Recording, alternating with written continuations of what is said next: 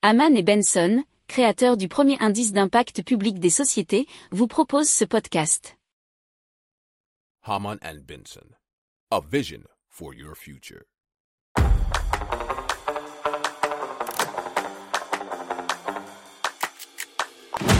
Économie, tech et innovation, hydrogène, énergie. Le journal des stratèges. Présenté par Boris Kahl. Bonjour à tous et bienvenue dans le journal des stratèges consacré aujourd'hui à l'impact et à l'économie durable. Au sommaire, on va vous parler de biodéchets transformés en maquillage ou en shampoing, d'une carte mondiale de la biodiversité végétale, de comment créer des plantes bioluminescentes et euh, de potager dans les supermarchés. Vous écoutez le journal des stratèges numéro 309 et ça commence tout de suite.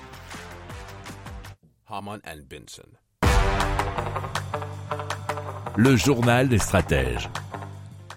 Et donc on vous parle de Yifixia, qui sont bien des produits cosmétiques dits de demain puisqu'ils sont impactants et sont en plein dans l'économie durable et responsable puisque la société Yifixia récupère des déchets agricoles ou agroalimentaires pour en extraire de précieuses molécules qui pourraient être utilisées très vite pour fabriquer des crèmes pour le visage par exemple, du shampoing ou du maquillage, nous dit 20minutes.fr.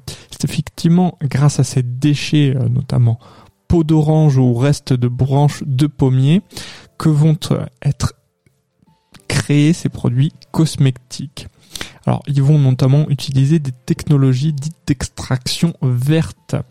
Alors, il faut savoir que Yifixia ne fabriquera pas directement les crèmes et le maquillage, puisque l'objectif c'est de proposer à partir de 2023 ou 2024 un catalogue d'ingrédients verts, des conservateurs, des gélifiants à destination des fabricants de cosmétiques.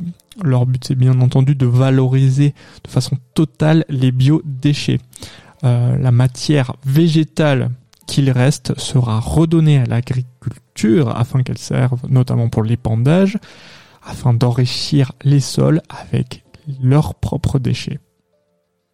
Si vous aimez cette revue de presse, vous pouvez euh, vous abonner gratuitement à notre newsletter qui s'appelle La lettre des stratèges, LLDS, qui relate, et cela gratuitement, hein, du lundi au vendredi, l'actualité économique, technologique, énergétique, mais aussi de l'hydrogène, et puis de tout ce qu'on trouvera super intéressant pour votre vie.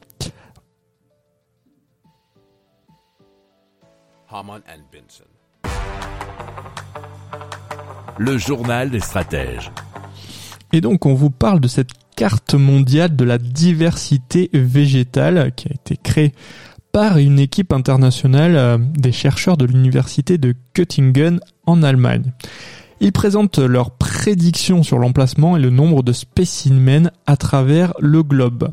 Afin de développer donc cette carte, les scientifiques se sont basés sur les données mondiales de 830 flores régionales et la distribution de 300 000 espèces compilées sur 10 ans, nous dit geo.fr. Ils ont ensuite utilisé le machine learning pour modéliser et prédire la diversité végétale en continu à travers le monde en prenant en compte les conditions géographiques et climatiques des endroits où les plantes se situent.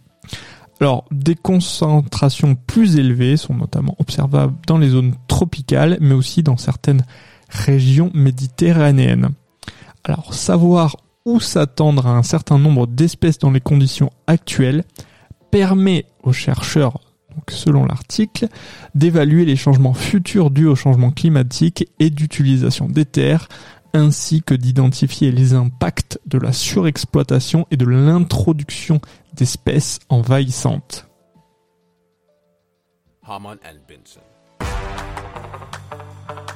Le journal des stratèges. Et donc on vous parle de Woodlight qui crée une plante bioluminescente. C'est une plante, comme son nom l'indique, qui ferait de la lumière naturellement. Alors ils sont en train de finir le prototype et espèrent l'obtenir d'ici à 2024. Alors, comme ils le disent, ça ne remplacera pas un lampadaire. Ce n'est pas euh, de l'éclairage à proprement dit, mais plutôt du balisage. Il faut l'imaginer au bord d'une piste cyclable euh, dans les parcs ou au bord des routes. Cela comme des repères. Ce serait une solution pour les endroits qui n'ont pas besoin de beaucoup de lumière.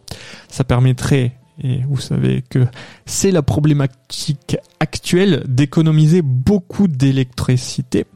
Et en plus, c'est très dépolluant et bien sûr pauvre en carbone. Et c'est une plante en plus qui fixe le CO2.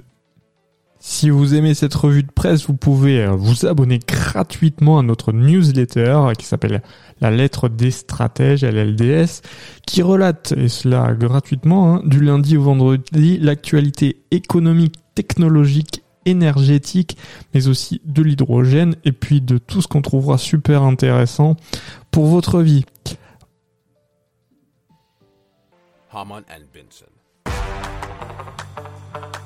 Le journal des stratèges.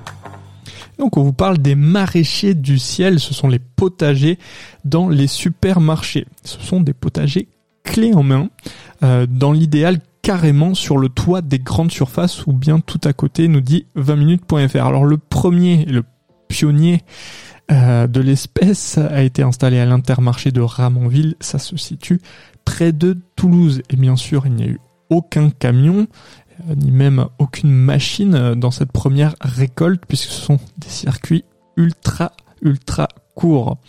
Alors la société explique donc qu'ils plantent, ils entretiennent, ils récoltent et s'occupent de tout. Alors pour leur première récolte, ils ont eu 350 kilos de légumes qui se sont trouvés en tête de gondole du magasin. Alors, les prix de cette production ultra locale et donc sans pesticides ont été alignés sur ceux pratiqués pour les légumes du rayon. Alors, euh, la société est toujours en contact avec d'autres enseignes, pour l'instant dans l'agglomération toulousaine, pour installer de nouveaux potagers. Mais bon, c'est un système d'ultra circuit court qui peut faire eh bien son chemin et des petits, nous verrons. Benson. Le journal des stratèges.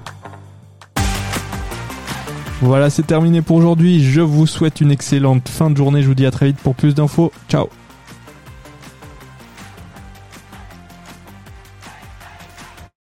Pour approfondir ces sujets, abonnez-vous à la newsletter de Haman et Benson et écoutez nos autres podcasts que vous retrouverez dans les notes de l'émission ou sur notre site internet.